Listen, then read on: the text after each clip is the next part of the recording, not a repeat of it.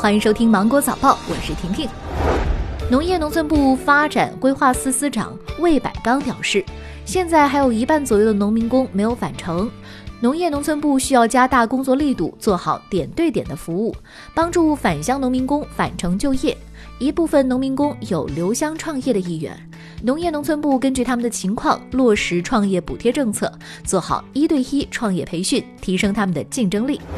人社部近日分别与交通运输部、国家铁路局等部门单位联合颁布《水上救生员、机动车检测工、轨道交通信号工、潜水员、林业有害生物防治员、纤维检验员、评查员、轨道列车司机八个国家职业技能标准。北京航天飞行控制中心昨天圆满完成我国首次火星探测任务无线联试，充分验证了探测器与地面系统的接口匹配性和一致性，对各类方案、技术状态、软硬件系统进行了全面测试，为任务顺利开展打下了坚实基础。你们公司今年还有春招吗？数据显示，由教育部大学生就业网联合五家社会招聘网站举办的二零二零届高校毕业生全国联合网络招聘“二四三五六”校园招聘活动推出以来，各网站已经累计发布了两百多万个校园招聘岗位信息。目前，毕业生注册人数增加了二十五万，投递简历增加了五十三万人次。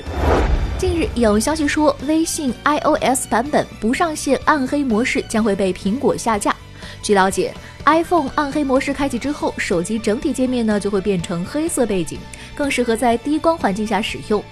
微信方面对此表示，为了优化用户体验，微信与苹果达成合作，共同探索微信在 iOS 系统的暗黑模式体验。目前该功能已经完成开发，将有望在下一个新版本中上线。博鳌亚洲论坛发布声明说，为了支持和配合各国政府的防疫措施，本着对参会代表健康和安全负责的精神，在与东道国中国政府协商的基础上，经理事会批准，论坛决定推迟举行2020年年会。